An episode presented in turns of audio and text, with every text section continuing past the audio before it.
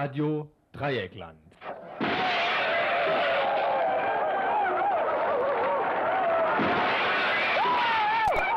Tagesinfo.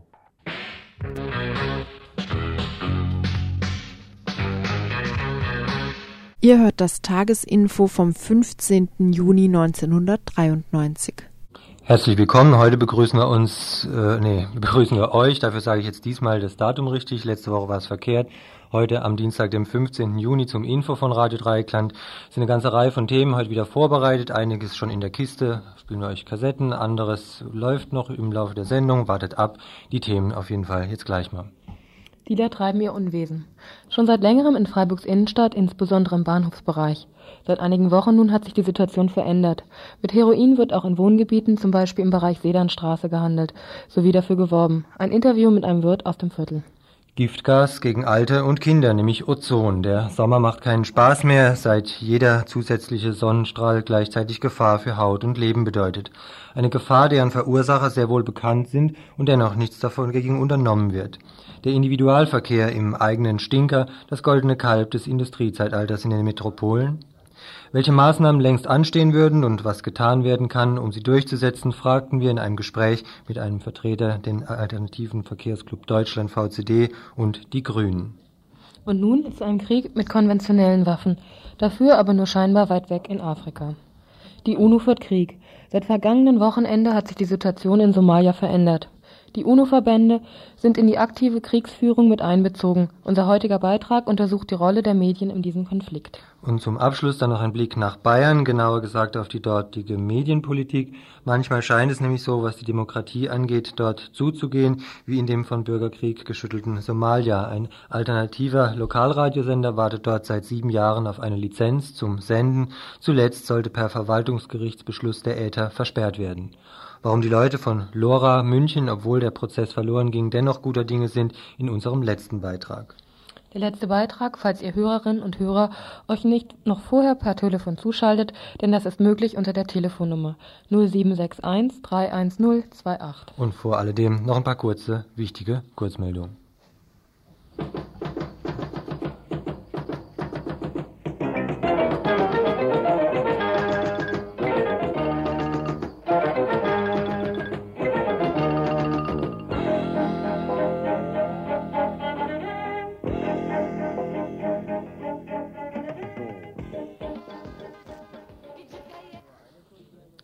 Nur eine Kurzmeldung jetzt. Brandanschläge in Frankfurt und Waldshut. Und laut meiner Information äh, war das so, dass äh, das Haus um die Zeit, zu dem Zeitpunkt, es war um halb elf, auch von Nachtwachen bewacht war, ähm, die auf der Straße vor dem Haus gestanden haben. Es waren auch Leute im Haus gewesen, also, also Bewohnerinnen im Haus gewesen. Und äh, Leute im Haus haben dann ein Klirren gehört im zweiten Stock, sind in die Wohnung gerannt und ähm, haben gesehen, dass in der Vorratskammer irgendwie gebrannt hat. Kein sehr starkes Feuer, dass die, dass die Scheibe eingeschlagen war. Und ähm, sind halt davon ausgegangen, dass Molly reingeflogen ist. Das, Ganze war auf der Hinterhausseite. Also obwohl das Haus von vorne bewacht war, haben sich wohl Leute von, auf jeden Fall ins Hin hinten ins Haus rangeschlichen und ähm, irgendwas im zweiten Stock durchs Fenster geworfen. Also trotz der Bewachung des Hauses in, Fra in der Frank Frankenallee in Frankfurt durch Flüchtlingsunterstützerinnen wurde dort gestern Nacht ein Brandanschlag verübt.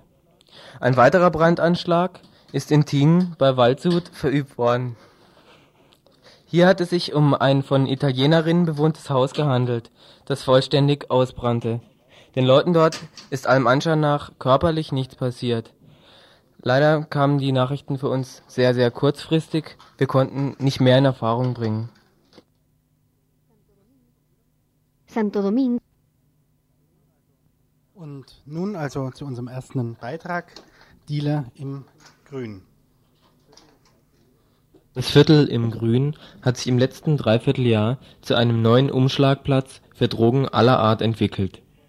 Vor allem in der Belfortstraße und der Schneewelinstraße wird inzwischen ziemlich offen gedealt. Das bringt einige Folgeerscheinungen mit sich. Es herrscht außerdem eine Atmosphäre des Misstrauens vor, die uns Stefan, der Wirt der Kneipe Reichsadler bzw. Geier, beschreibt. Du fängst, du kannst gar nicht anders. Du fängst an, tatsächlich jeden misstrauisch anzugucken, der im fraglichen Alter ist. Damit meine ich, sagen wir mal, zwischen 18 und Ende 20. Und blöderweise, muss man klar sagen, in erster Linie südländisch wirkende, beziehungsweise natürlich sind im Zuge dieser, ja, der Entstehung eines Drogenmarkts natürlich auch deutsche Dealer aufgetaucht, peu à peu. Wie weit jetzt da Zusammenarbeit besteht oder keine Zusammenarbeit vorliegt, äh, entzieht sich meiner Kenntnis. Bei den Kleindealern handelt es sich in erster Linie um Algerier, wie Stefan nach seinen eigenen Erfahrungen und polizeilichen Erkenntnissen berichtet. Dies wirft natürlich eine neue Flut von Problemen auf.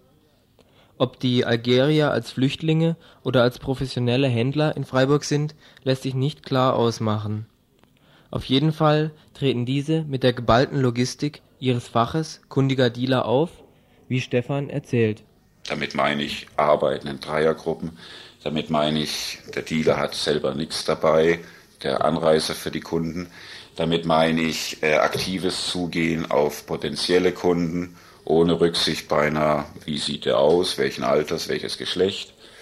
Und offensives Auftreten also und auch kein, Verdeck, kein verdeckter Handel, sondern durchaus, sagen wir bei Tageslicht, durchaus am Vormittag, durchaus, dass es recht gleichgültig erschien, ob da jemand zuguckt oder ob da jemand nicht zuguckt und das Ganze eben mit steigender Tendenz. Allerdings wurde genauso schon beobachtet, wie Leute von den Algeriern beispielsweise Zivilbullen angehauen haben, um diesen Dope anzubieten. Klar ist auch, dass die Kleindealer die sich hauptsächlich aus Algerien rekrutieren, wohl von den Hinterleuten, die die straffe Organisation innehaben, quasi als Kanonenfutter verheizen lassen müssen. An eben diese Hinterleute, die mit Autos vornehmlich die Versorgung der kleinen Händler besorgen, kommt auch die Polizei nicht merklich heran, die via Zivilbullen nun häufig im Viertel präsent ist für die Leute, die in der Straße wohnen und tagtäglich mit dem Problem konfrontiert sind, hat sich nach und nach eine Notwehrsituation herausgebildet. Gott, Polizeipräsenz äh, freut niemanden. Man soll sich aber keine Illusion hingeben. Äh, ohne Polizei kann ich mir nicht vorstellen, wie äh, diese Situation bereinigt werden kann. Ich wüsste auf jeden Fall nicht wie. Äh, und in dem Zusammenhang ist dann eben auch zu nennen, lässt man äh, einen äh, Drogenmarkt entstehen, eine offene Drogenszene entstehen, hat man dann eben auch zu rechnen mit ständigen Razzien, hat man mit mehr und mehr Polizeipräsenz zu rechnen, oder aber man sagt sich polizeilicherseits, die sollen in dem Viertel gucken, wie sie selber damit fertig wären. So sehr mögen tun wir das Grün ja sowieso nicht. Das ist jetzt allerdings reine Spekulation. Und wenn dergleichen dann allzu sehr ins Kraut schießt, dann kann man irgendwann mal dann tatsächlich auch mit Verletzten und mit etwas härteren äh, Situationen rechnen als bisher. Bisher gab es keine Verletzten, soweit mir bekannt ist. Wir als äh, Wirte, sage ich mal im weitesten Sinne des Wortes, äh, begreifen uns, verstehen uns erstmal in einer Notwehrsituation, die wir bereinigen wollen. Das heißt ganz schlicht, wir wollen in, im Grün tunlichst Dealer nicht sehen. Nach dem Motto, Dealer, verpisst euch. Die Möglichkeiten der Aktivitäten der Freunde des Viertels und von Anwohnern sind begrenzt, auch wenn die eine oder andere Aktivität mal Schlagzeilen in der BZ machte. Lokalverbot kann man machen. Äh, man kann Kunden verjagen, wobei die allermeisten reagieren schon auf den schlichten Satz, hört mal, ihr seid hier unerwünscht. Hier gibt's keine, weder, hier gibt's keinen Itch zu kaufen. Wir mögen hier keine Junkies, sorry, geh deines Wegs. Also durchaus höflich und zivil, das funktioniert in den allermeisten Fällen. Ansonsten die Reaktion im Viertel selber sind ja nicht nur Anwohner, sondern so ein Viertel wie Grün hat auch sehr viele Freunde, die äh, sich hier gerne aufhalten, die aber woanders wohnen. Und damit hast du schon ein recht breites Umfeld. Und in so einem Umfeld fällt den einen fällt halt ein der Leserbrief an die Badische Zeitung und der andere denkt eher an seinen Baseballschläger. Damit soll niemand, weder in moralischer noch in ethischer Hinsicht, verurteilt werden, wie Stefan betont. Es geht einfach darum, das Stadtviertel vor dem Kaputtgehen zu schützen. Das Schicksal von anderen Stadtvierteln äh, ist bekannt, also jetzt meine ich nicht Freiburg, äh, ist bekannt, äh, nämlich eine, eine, eine offene Drogenszene entwickelt sich und die Folgen von Be Begleitkriminalität, von Belästigung der Anwohner durch Kunden und, und, und, und. Das wird mehr und mehr. Ein Viertel verliert seinen Charakter und das verdammt manchmal verdammt schnell. Eine Lösung, die nicht gleichzeitig nur eine Verlagerung der Drogenproblematik in bestimmten Vierteln bedeutet, ist nicht in Sicht. Nach offiziellen Zahlen gab es bis Mai dieses Jahres bereits schon wieder elf Drogentote und Mensch kann davon ausgehen, dass die Dunkelziffer hoch ist. Im Speziellen im Grün wäre ein gemeinsames Konzept, das erstmal nicht auf staatlicher Unterstützung fußt, auf jeden Fall notwendig. Dabei muss es, unabhängig von der Forderung nach Legalisierung sogenannter weicher Drogen und kontrollierter Abgabe von harten Drogen, auch um einen adäquaten Umgang mit Süchtigen hier und jetzt gehen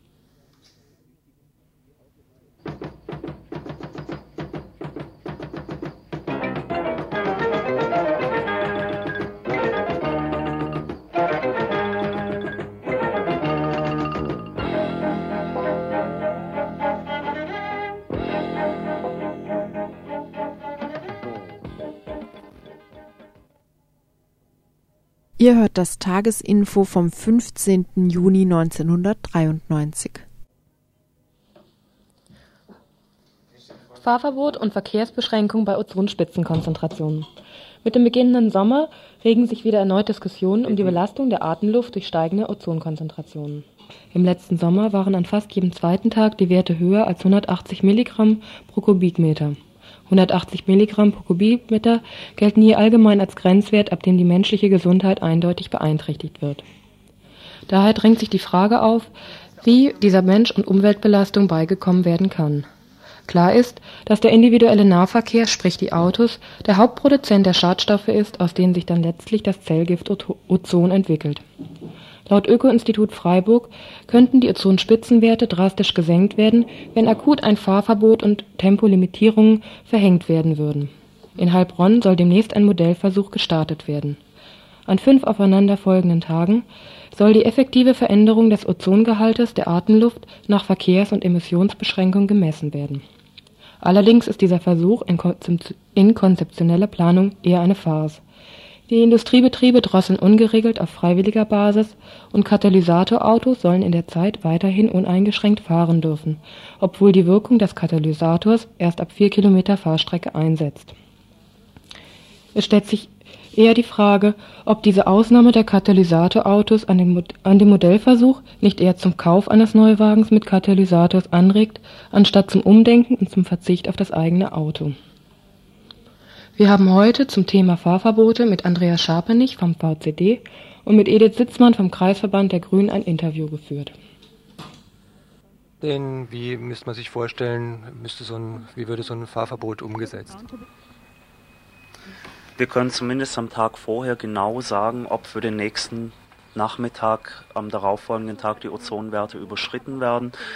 Wir fordern Fahrverbote in dem Fall, wo die Ozonwerte überschritten werden für den Vormittag, weil sich da die Schadstoffsubstanzen aufbauen, die nachmittags unter Sonneneinwirkung das Ozon erzeugen.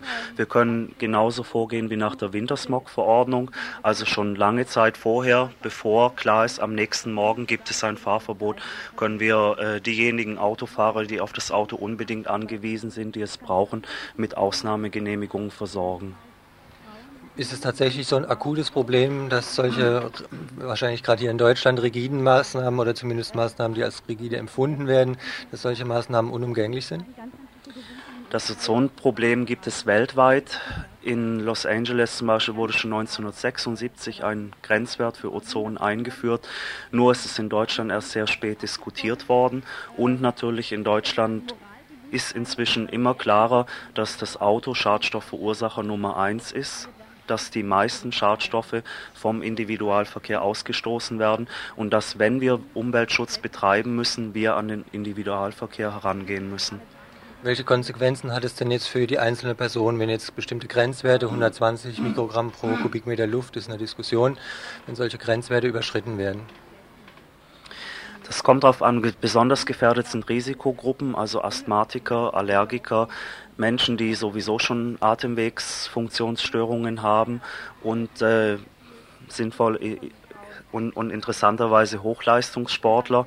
Denn überall da, wo die Atemwegsfunktion eingeschränkt ist oder wird oder besonders viel Sauerstoff verbraucht wird, auch zum Beispiel wenn man mit dem Fahrrad durch die Stadt fährt, da betreffen einen die Ozonwerte besonders. Es kommt zu Atemwegsstörungen, es kommt äh, zu Hautrötungen, es kommt zu Augen, Augenreizungen, es kann ab 400 Mikrogramm pro Kubikmeter Luft ist krebserzeugende Wirkung nicht mehr ausgeschlossen.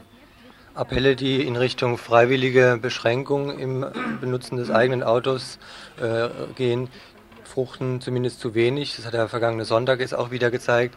Wenn also tatsächlich Verbote her müssen, gibt es denn dafür die rechtlichen Voraussetzungen? Ist sowas überhaupt möglich, auf so kommunaler Ebene jetzt beispielsweise? Die rechtliche Möglichkeit auf kommunaler Ebene besteht, aber sie ist riskant, weil sie nicht eindeutig durch eine Bundesemissionsverordnung abgedeckt ist. Das heißt, die Gemeinden hätten die Möglichkeit, aber sie scheuen das Risiko, weil sie Schadensersatzklagen der Industrie und der, äh, des Transportgewerbes befürchten müssen. Es gibt eine Initiative aus Bonn. Bundesumweltminister Töpfer will Möglichkeiten schaffen, dass sowas bundesweit ermöglicht wird, dass die Kommunen solche Verbote befristet für wohl einige Tage oder für einzelne Tage eben verhängen können.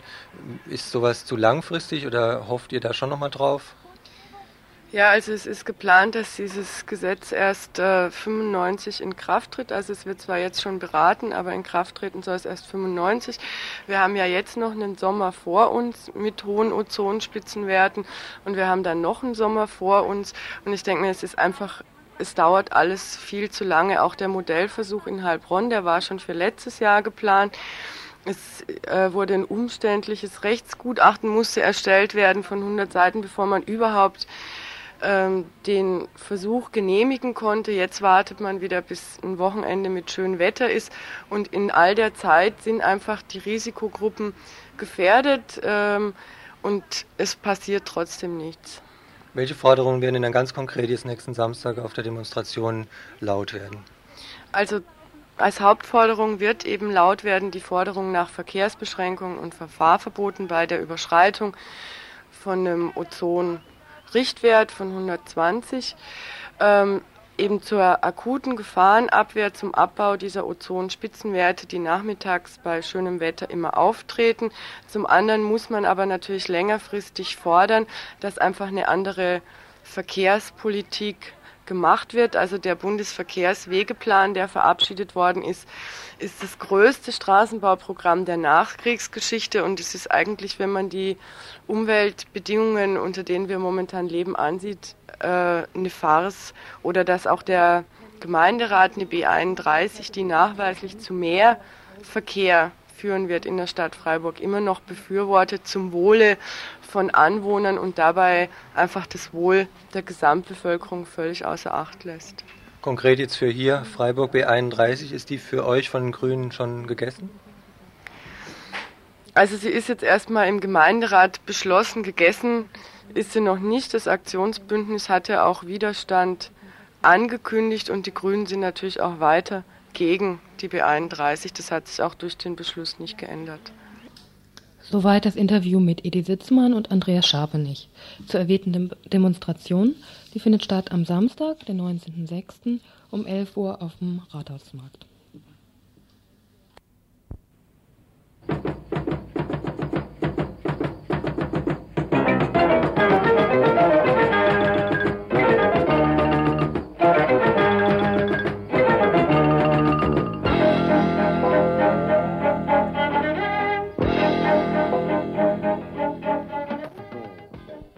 Pornography Das heimliche Auge des Krieges CNN live aus Mogadischu Grüne Kugelblitze am afrikanischen Nachthimmel Die Sonderberichterstattung erinnert an den Zweiten Golfkrieg.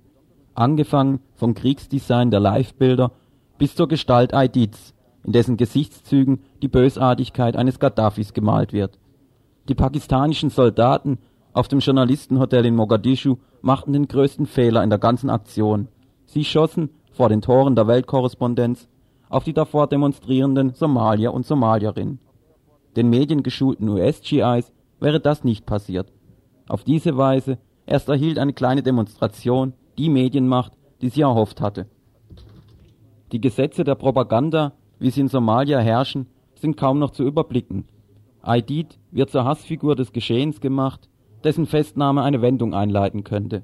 Seine Munitionsdepots werden von UN-Hubschraubern fortgesetzt bombardiert, obwohl er ein Verhandlungsangebot unterbreitete, das an einen Stopp der Bombardierung geknüpft ist. Andererseits das mediale Phantom der marodierenden Banden, die im Schatten des somalischen Machtvakuums Hilfskonvois überfallen und ausrauben. Die Bilder sprechen vom somalischen Massensterben und der rettenden Zivilisation in Gestalt der westlichen Kriegsmaschine.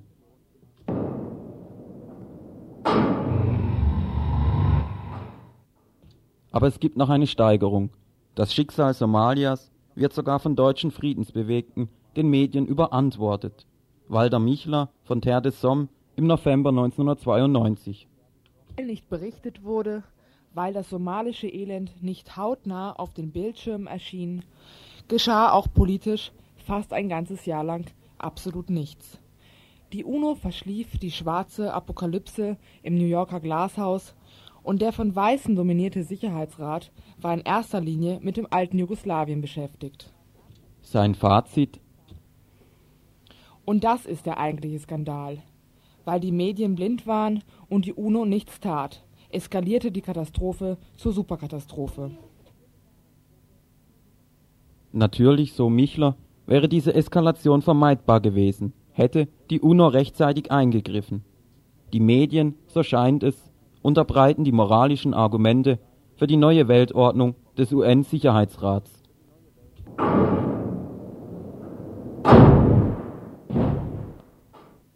Möglicherweise werden wir schon in der kommenden Woche wissen, ob die Karlsruher Richter zum Ihr hört das Tagesinfo vom 15. Juni 1993.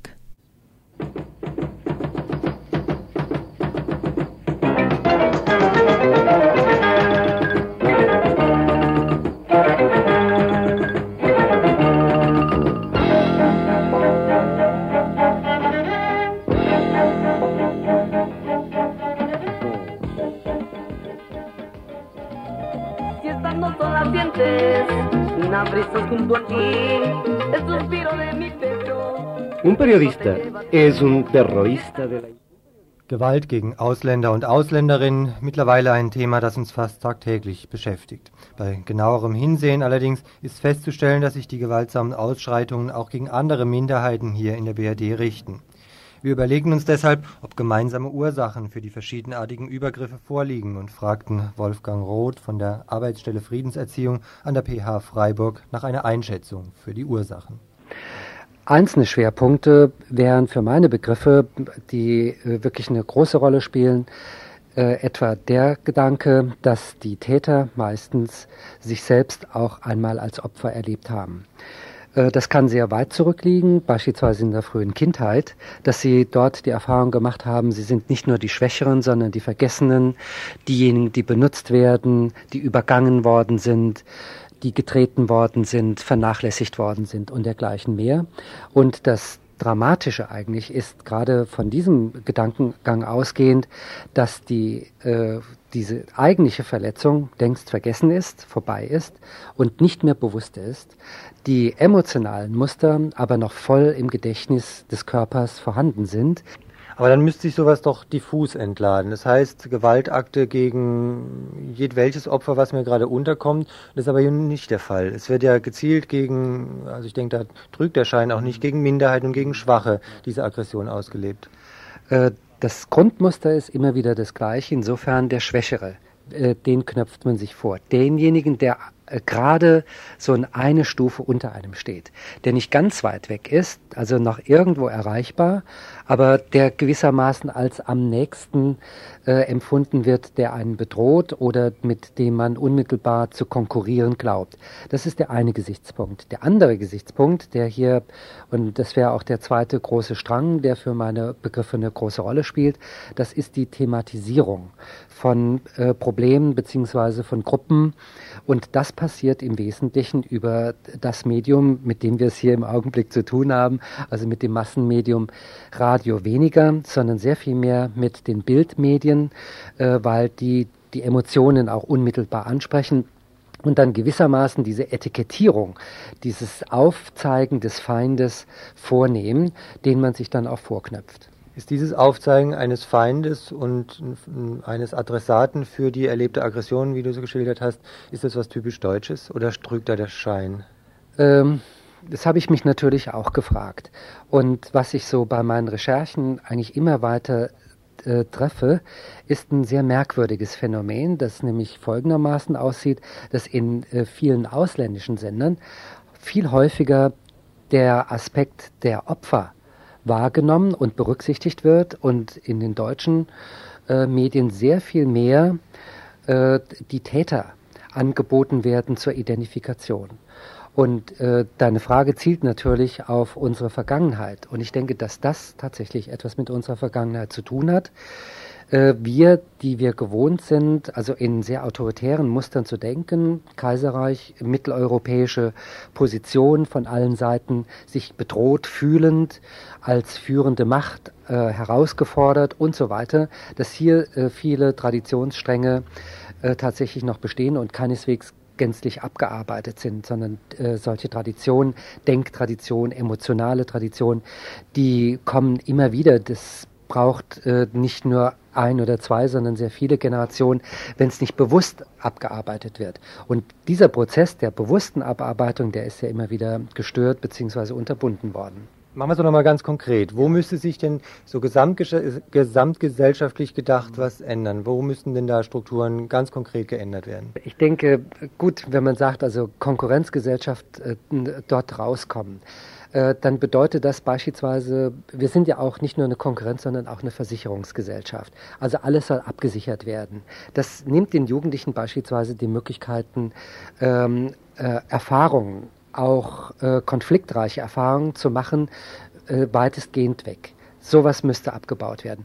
Beispielsweise aber auch in den Versicherungen, was derzeit läuft, ist ein typisches Zeichen von Konkurrenz und ähm, Entsolidarisierung, dass nämlich die Risikogruppen aufgespalten werden.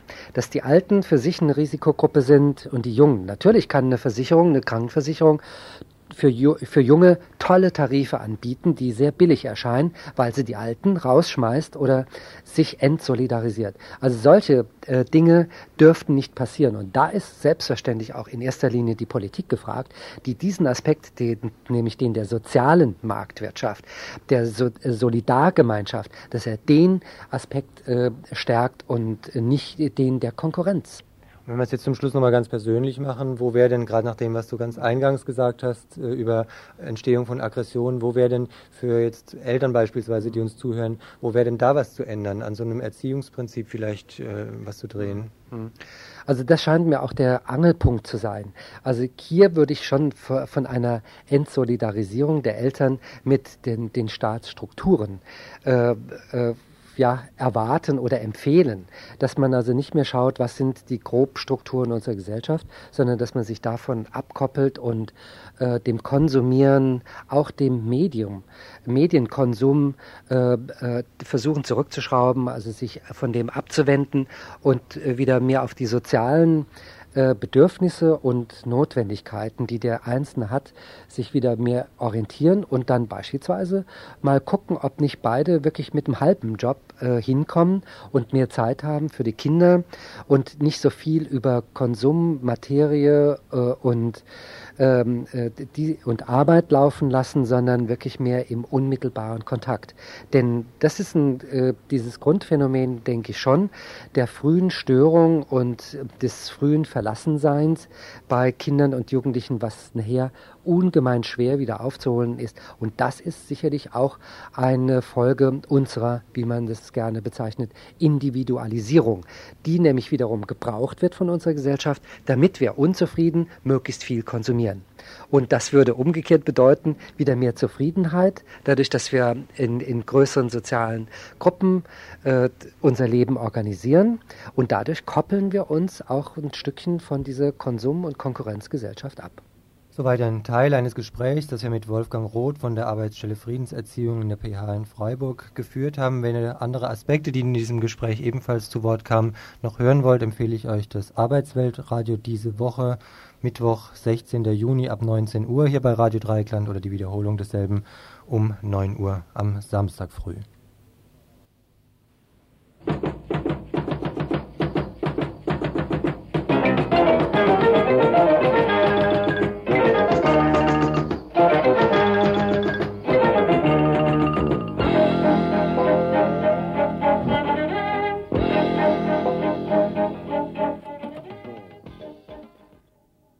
Ihr hört das Tagesinfo vom 15. Juni 1993.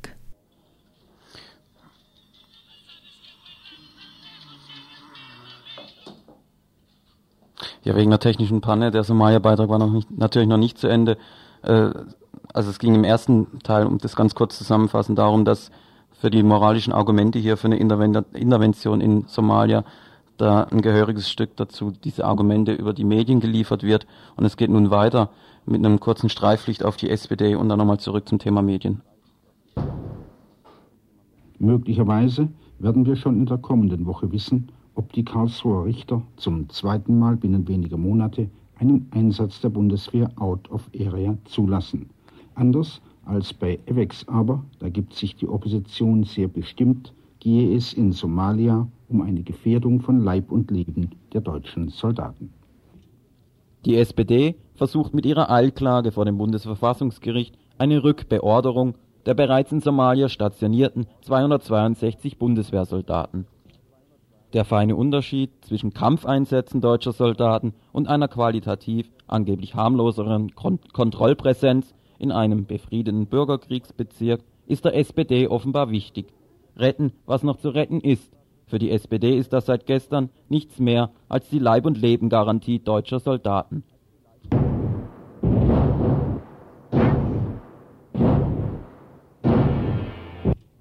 Die Welt hängt am militärischen Tropf der Weltmächte.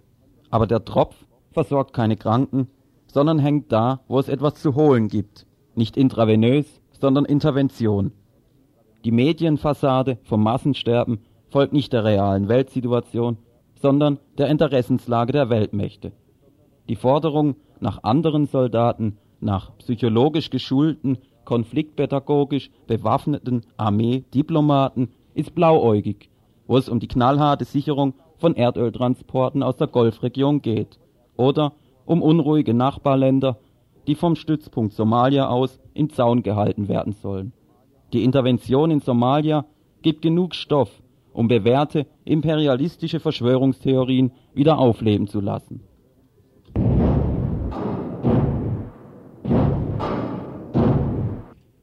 Siad Barre lebt. Mit sozialistischem Mäntelchen unterhielt er in Somalia von 1969 bis 1991 eine Militärdiktatur.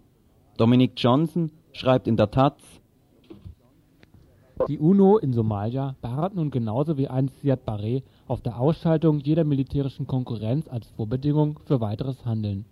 Sie will gewissermaßen erst einmal die gesamte politische Machtstruktur des Landes an sich reißen, um sie einer schnellen Modernisierung zu unterziehen und sie dann als demokratisch verfasste Ordnung wieder an die Somalis zurückzugeben. Die UNO wird zum Instrument einer neokolonialen Modernisierungsdiktatur. Der Wiederaufbau in Somalia wird abhängig von ausländischen Hilfsmitteln, mit denen die UNO nach der Kanonenpolitik die Somalis an ihre Brust buttern will. Die Alternativen zu einer solchen Kanonen- und Butterpolitik der UNO wäre, so Dominic Johnson in der Taz, das Weiterbrennen von somalischem Nationalismus. Ein Dilemma, wie es sich in vielen Trikon-Ländern bei, bei Bürgerkriegen offenbart. Die Menschen suchen ihre Orientierung in ethnischen und nationalistischen Gruppen die den aktuellen Interessensgemeinschaften nicht mehr entsprechen. Neue, westlich orientierte bürgerliche Formen der Gesellschaft haben sich ausgebildet. In diesem Sog einer neuen Form gesellschaftlicher Organisation verflüchtigen sich soziale Konflikte in alte ethnische Erscheinungsformen. In den Medien tauchen sie als zähnefletschende, räuberische Clans auf. Ein Wort übrigens, das an den schaurigen Ku Klux Klan erinnert.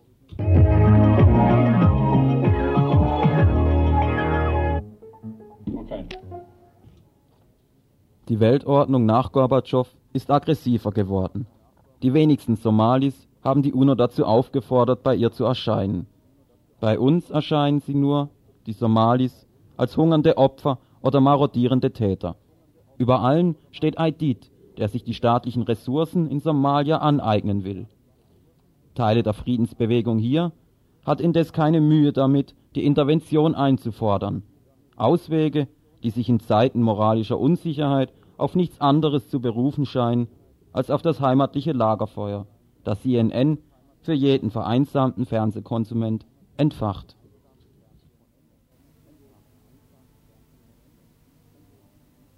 Dieses Stirner-Gutachten wurde nie inhaltlich kritisiert. So. Heißt das jetzt, dass eigentlich mehr Öffentlichkeitsarbeit hätte gemacht werden sollen, oder? Das, das weiß ich nicht. Ich denke, es ähm, also gegen halt diese, diese Öffentlichkeitsarbeit, die halt diese die normalen Medien machen, nämlich halt nicht eigentlich konkret zu gucken, was steckt eigentlich hinter diesem Gutachten von diesem Stirner, sodass sich halt ganz viele Frauen haben fangen lassen von dieser.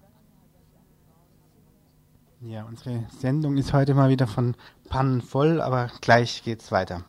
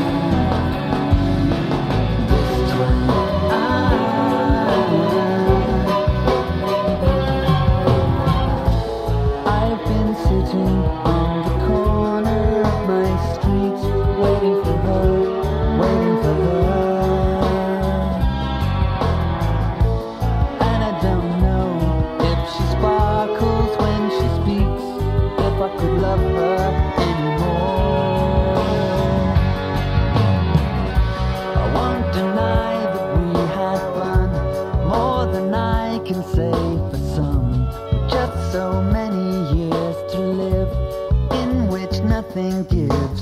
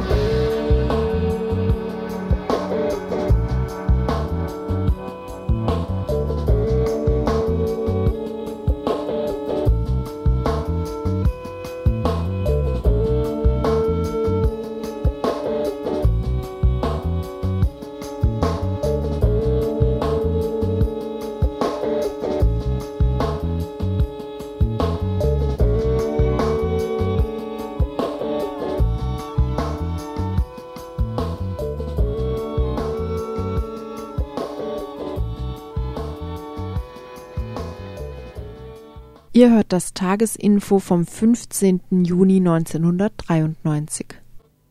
Was Radio Dreieckland von anderen Sendern unterscheidet, ist die Möglichkeit, auch während der Sendung inhaltlich dazu Stellung zu nehmen.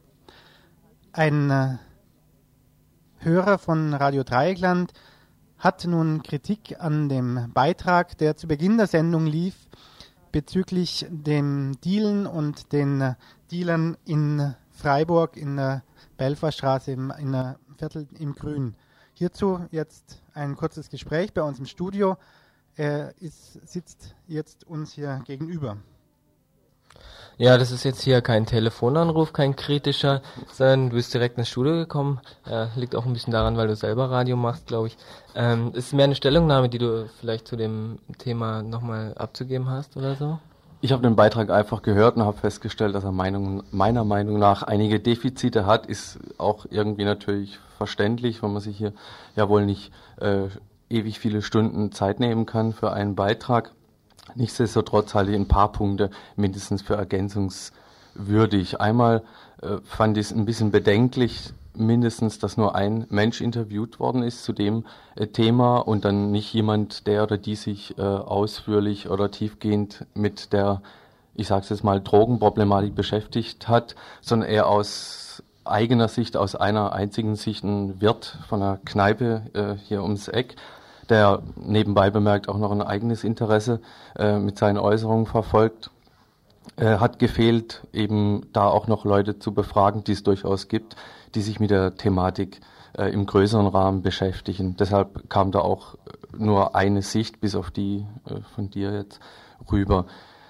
Äh, gefehlt hat zum Beispiel auch meiner Meinung nach die Erwähnung äh, der Tatsache oder der vermeintlichen Gründe oder äh, weshalb unter Umständen Flüchtlinge teilweise sicherlich äh, da beteiligt sind äh, an den Vorgängen hier. Äh, Flüchtlinge sind vor allem wohl, wenn überhaupt, dann deshalb daran beteiligt, weil sie über kein oder wenig Geld verfügen und sich dann äh, irgendwie das Geld verdienen müssen. Was es natürlich nicht rechtfertigt, mit Age zu dealen, aber die Problematik liegt da tiefer und die galt meiner Meinung nach äh, mehr zu beachten. Und in dem Zusammenhang ein klareres äh, Zeichen zu setzen, wer die Ärsche sind. Und das sind eben die Hinterleute oder die Hintermänner, in dem Fall, die sich eine goldene Nase verdienen und selber natürlich wie in anderen Städten auch nicht äh, greifbar sind. Also um das nochmal deutlich zu machen, wer hier die Ärsche sind und aus welchem Grund sie sind, nämlich sie haben nur ein einziges Interesse und das ist Geld verdienen äh, auf Kosten von auch Kids und jungen Leuten, die im Viertel hier ohne Probleme direkt angesprochen werden. Äh, dann gilt es noch stärker, meine ich, zu kritisieren, was der Wirt vom Geier gesagt hat, äh, nämlich, dass er einfach für eine Vertreibung wäre.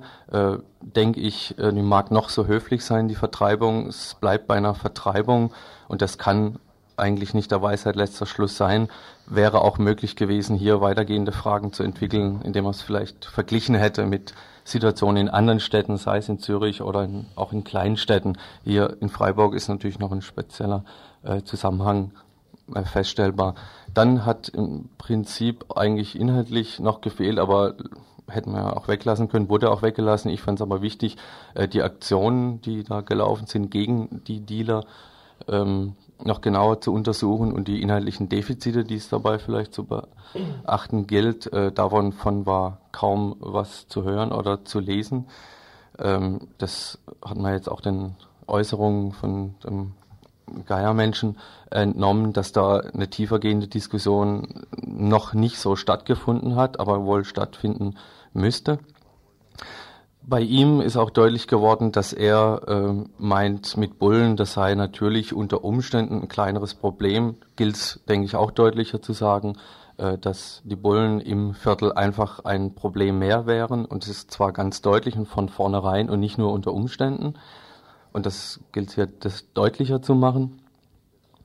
Äh, dann fände ich mindestens die Aufwerfung der Frage wichtig, ähm, um welche Dealer es sich handelt, um Age-Dealer oder um Dealer von äh, anderen, sagen wir mal, Alltagsdrogen oder ungefährlichen Drogen. Ungefährlichen habe ich gesagt, ja. Äh, hier zu unterscheiden. Also insgesamt denke ich, dass der Beitrag eher da aufgehört hat, wo er eigentlich anfangen sollte. Nicht hier irgendwelche Lösungen zu bieten, gar das lässt sich nicht machen, sondern eher Fragestellungen aufwerfen, mit denen dann umgegangen werden kann, die dann diskutiert werden könnten. Äh, zu weitgehend wäre vielleicht äh, der Gedanke, die gesellschaftlichen Rahmenbedingungen in dem Bereich noch zu erwähnen, die ja die Grundlage des Ganzen auch bilden. Da wird es aber natürlich erst richtig interessant, denke ich. Also die wollte ich jetzt hier nur nochmal ergänzen, dass es nicht bei dem Teil bleibt. Ja, das ist äh, auch gut so. Ich finde es ganz okay. Ähm, es ist nur so, die ganzen Punkte, die du aufgezählt hast, sei es Flüchtlingsproblematik, Vertreibung, Bullen etc., das sind alles Themen, die ungeheuer komplex für sich sind und die ich eigentlich bewusst nicht in diesen Beitrag mit reingenommen habe. Nochmal ganz klar zu dem Beitrag gesagt sei einfach, das war die Sicht vom Stefan, vom Geier und nichts anderes. Ähm, hm. Trotzdem auf jeden hm. Fall, danke dir mal. Wo, wobei es natürlich nicht eine Flüchtlingsproblematik ist, sondern eher eine sogenannte Erste Weltproblematik. Ja, das als Schlusswort.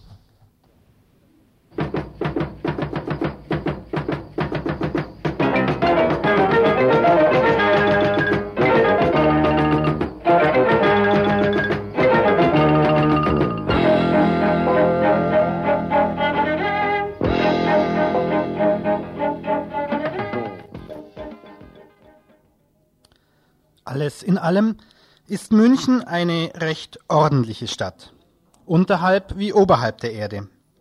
Täglich polieren türkische Putzkolonnen die U-Bahnhöfe mit gewaltigen Wischmaschinen auf Hochglanz. Und durch die Lüfte schwirren fröhliche, unbeschwerte Radiowellen. Wer am Knopf seines Transistorradios dreht, kann sie schnell finden. Etwa auf 95,5 MHz Radio Charivari, mit dem wundervollen Jingle Mehr Musik, mehr München.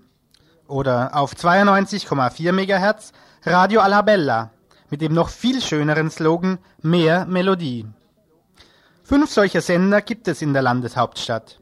Allesamt mit viel, viel Musik und nur ganz wenig Worten, weil man den Leuten schließlich nicht den Tag versauen will.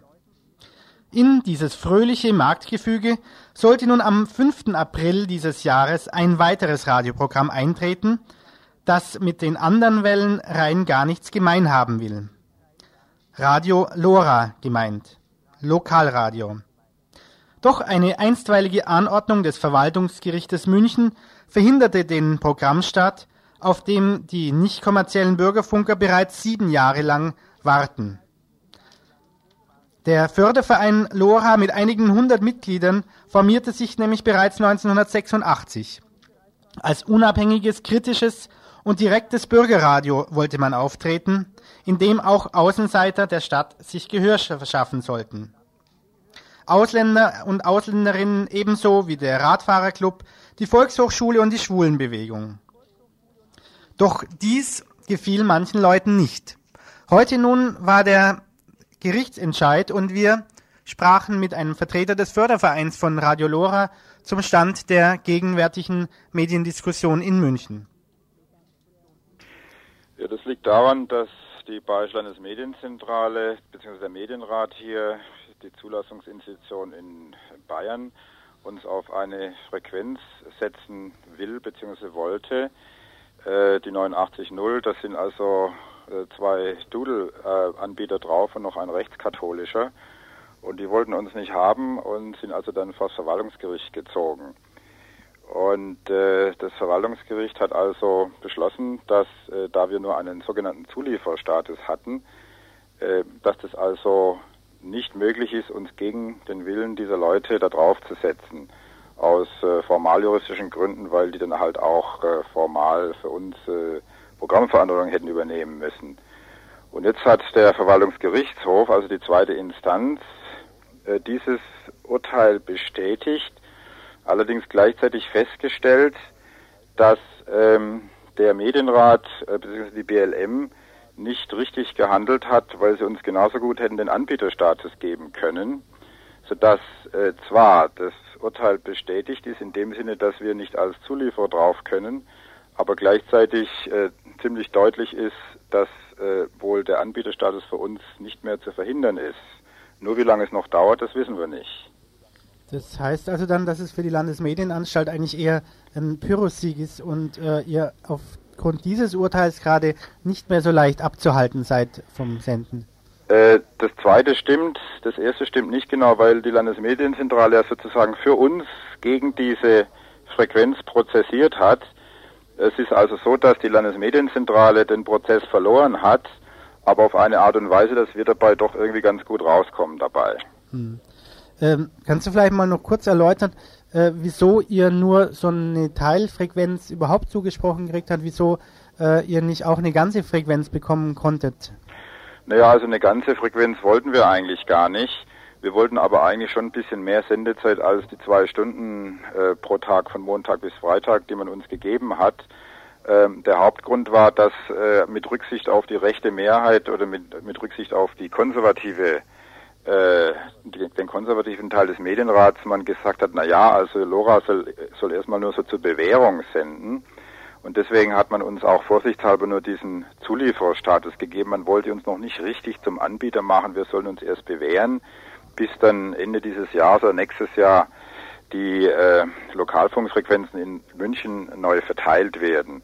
Und das war eben so eine, so eine richtig halbe Lösung.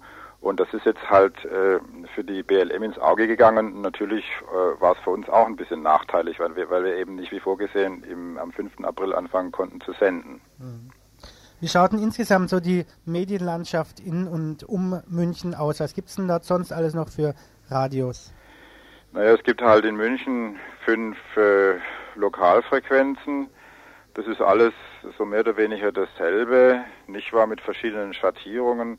Radio Xanadu, Radio Charivari, Radio Gong. Und äh, gut, es gibt dann noch die Jazzwelle äh, auf einer Frequenz, die sich ein bisschen abhebt. Die haben da halt auch so fünf Stunden pro Tag. Aber ansonsten ist es halt so ziemlich der Einheitsbrei. Dann gibt es halt noch Antenne Bayern, die in Bayern hier eben bayernweit senden. Ja, da bleibt den Münchnern nur zu wünschen, dass sie möglichst bald ein anderes Radio bekommen. Sollte die Bayerische Medienanstalt keine Berufung einlegen und den Weg bis zum Bayerischen Verfassungsgerichtshof gehen, wäre dies bereits in ein bis zwei oder drei Monaten möglich. Ihr hört das Tagesinfo vom 15. Juni 1993.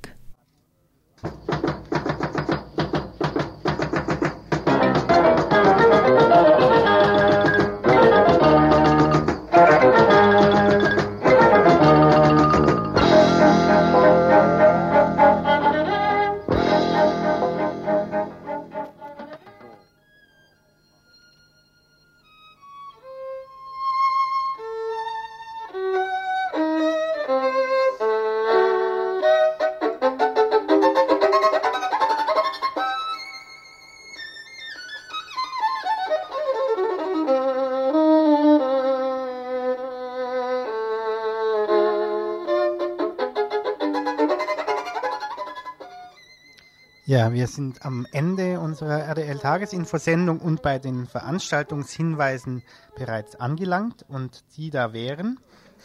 Ja, es sind nur ein paar wenige heute. Ähm, ein wichtigerer ist ähm, die Fortsetzung der Filmveranstaltung im Rahmen der Veranstaltungsreihe zur Freiheit der politischen Gefangenen.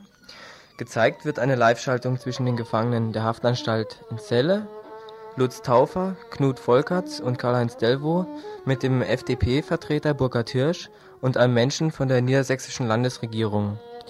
Der WDR sendete dieses Gespräch im April 93, kurz nach dem Anschlag auf das Gefängnis in Weiterstadt. Der Ort der Veranstaltung wird heute Abend sein um 20 Uhr das Strandcafé ähm, auf dem Greta-Gelände. Diese, äh, dieser Film sollte eigentlich gezeigt werden letzten Dienstag schon, wenn ich mich nicht täusche. Damals gab es technische Probleme. Heute also um 20 Uhr im Strandcafé. Ja, und dazu kann man noch sagen, das Strandcafé ist auf dem Greta-Gelände in der Adlerstraße 12 in Freiburg. Ja, dann ähm, der nächste Veranstaltung. Bin ich da schon voll auf Sendung? Der nächste Veranstaltungshinweis dreht sich ums Männercafé, das jeden ersten und dritten Dienstag im Monat stattfindet. Und zwar ab 19 Uhr jeweils. Heute eben auch Männercafé. Heute geht es um das Thema Männer und Paragraph 218. Stattfinden tut es im Kaffeeraum der Fabrik im ersten Obergeschoss im Hauptgebäude der Habsburger Straße 9 und zwar ab 19 Uhr eben.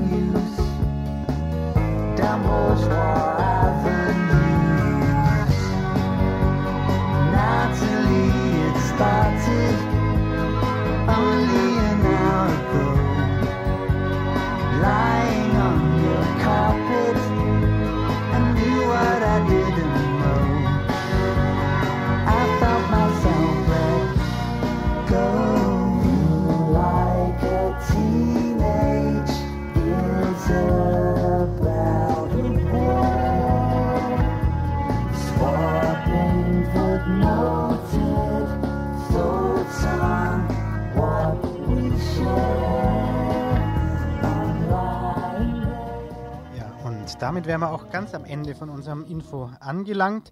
Verantwortlich für heute, für dieses heutige Dienstagsinfo am 15. Juni 1993 waren. Ähm, soll ich mal alle sagen einfach? Sag einfach mal durch, ja. Ja, dann äh, fange ich mal an. Moment. Paul, Paula, Winfried, Andreas, Freitag und Steffi. Salvador, toda la gente que va de las comunidades al mercado siempre llevan. Die waren alle verantwortlich für das Tagesinfo.